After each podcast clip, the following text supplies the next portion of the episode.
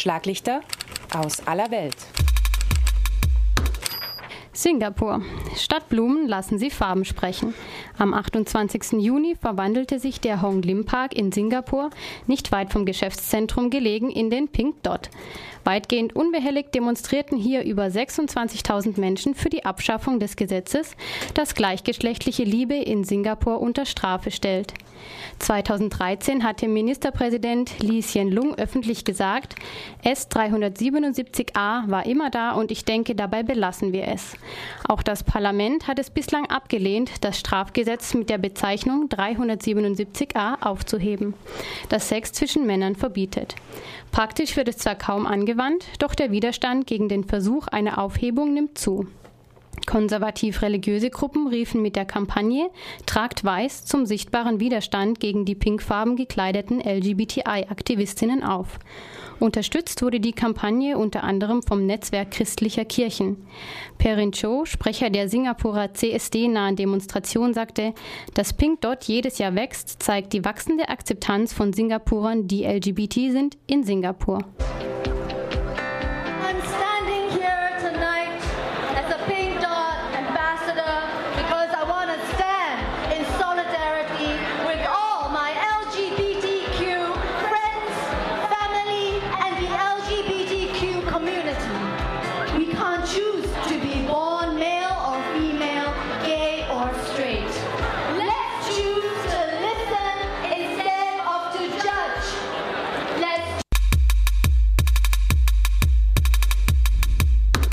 In Nigeria unterzeichnete Präsident Jonathan im Januar das Gesetz mit dem Titel Same-Sex Marriage Prohibition Act.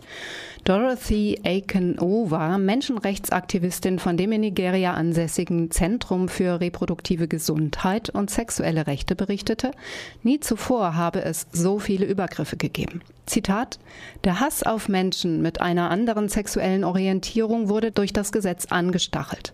Zuvor friedliche Nachbarn und Nachbarinnen greifen zu Knüppeln, Eisenstangen, Messern, ziehen durch die Straßen und schreien Parolen über die Ausrottung der Homosexuellen. Sie zerren wehrlose Menschen aus den Häusern, verprügeln sie, wohlwissend, dass niemand ihre Opfer schützt. Vergangenen März wurde in Lagos eine Gruppe von Männern geschlagen, ausgezogen und in einem Gemeindesaal verschleppt. Ein Schild mit der Aufschrift Gay wurde ihnen um den Hals gehängt. Wenn sie nicht jeweils eine Strafe von umgerechnet 440 Euro, Euro zahlten, so wurde ihnen gedroht, dann würden sie der Polizei übergeben, angeklagt und für Jahre ins Gefängnis gesteckt.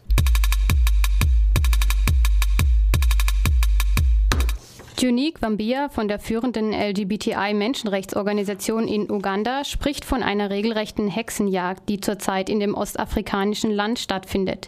Die Trägerin des Menschenrechtspreises der Stadt Nürnberg, Kasha Jacqueline, berichtet, dass es nach der Unterzeichnung des antihomosexuellen Gesetzes in Uganda zu einer Eskalation und zu einem Ansteigen der Fälle von Gewalttaten an Lesben, Schwulen, Bisexuellen und Transgender gekommen ist.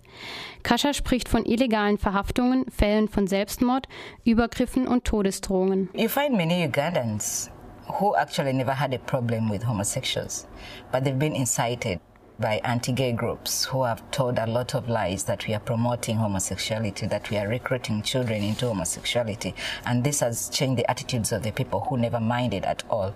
Ende März haben Politiker in Uganda den Entwurf für ein neues Gesetz angekündigt. Dieses sieht ein Verbot gegen sämtliche Nichtregierungsorganisationen vor, welche sich in Uganda für die Belange von LGBTs einsetzen.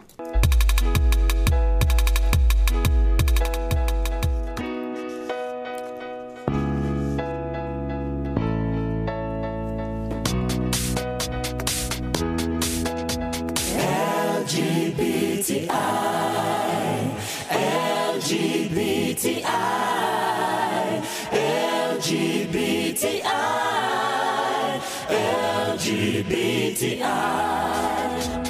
What are we? What are we? What are we? What are we? What are we? What are we? What are we?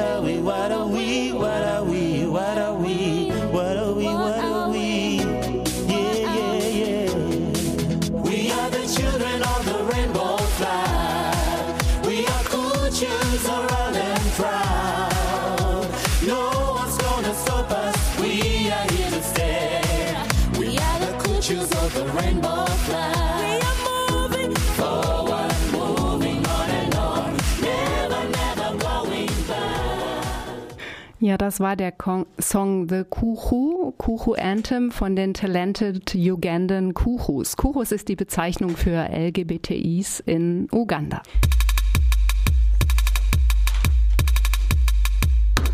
Es ist nicht tragbar, dass Sam Kutesa, der Außenminister von Uganda, Präsident der UN-Vollversammlung wird, da das Land die Menschenrechte insbesondere gegen Schwule, Lesben und Transgender mit den Füßen tritt.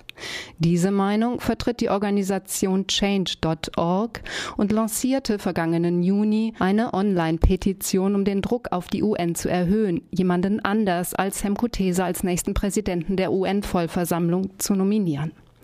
Turnusgemäß durften die afrikanischen Staaten einen Präsidenten vorschlagen und sie hatten sich auf Kutesa geeinigt, ohne Gegenkandidaten. Mit der Petition forderte Change.org alle Mitgliedstaaten der Vereinten Nationen auf, sich ihrerseits für einen anderen Kandidaten einzusetzen. Innerhalb weniger Tage hatten über 13.000 Personen die Petition unterschrieben. Erst kürzlich hatte Sam Kutesa erklärt, dass eine Mehrheit der Afrikaner und Afrikanerinnen nun mal Homosexualität verabscheue.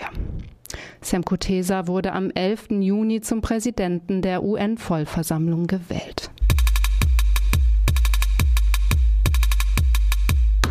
Die Menschenrechtsverletzungen an Homosexuellen nach 1945 in der Bundesrepublik und in der DDR sind bis heute nicht aufgearbeitet. Die Urteile nach Paragraf 175 in der NS-Zeit wurden 2002 gesetzlich aufgehoben.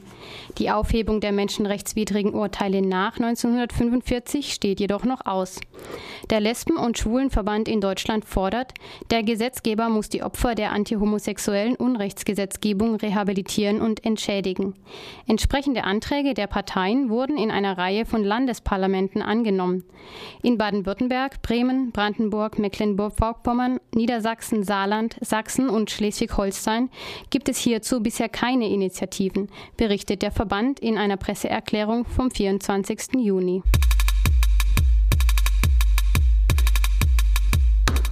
Eine aktuelle Studie zeigt, dass die physische Gewalt gegen Schwule, Lesben und Transgender in den USA seit 2001 um 21 Prozent angestiegen ist. Dabei ist auffällig, dass besonders die Gewalt gegen Transgender überproportional stark angestiegen ist. Des Weiteren machen die Afroamerikanerinnen rund 78 Prozent der Opfer aus und 11 Prozent sind Latinos. Die restlichen 11 Prozent entfallen auf Weiße oder Asiaten. Die Mordrate zwischen 2012 und 2013 sind die höchsten, welche vom National Council of Anti-Violence Program je registriert wurden. Dabei sind drei Viertel der Mordopfer transsexuelle Frauen. Zwei Drittel davon sind zudem nicht weiße Transfrauen.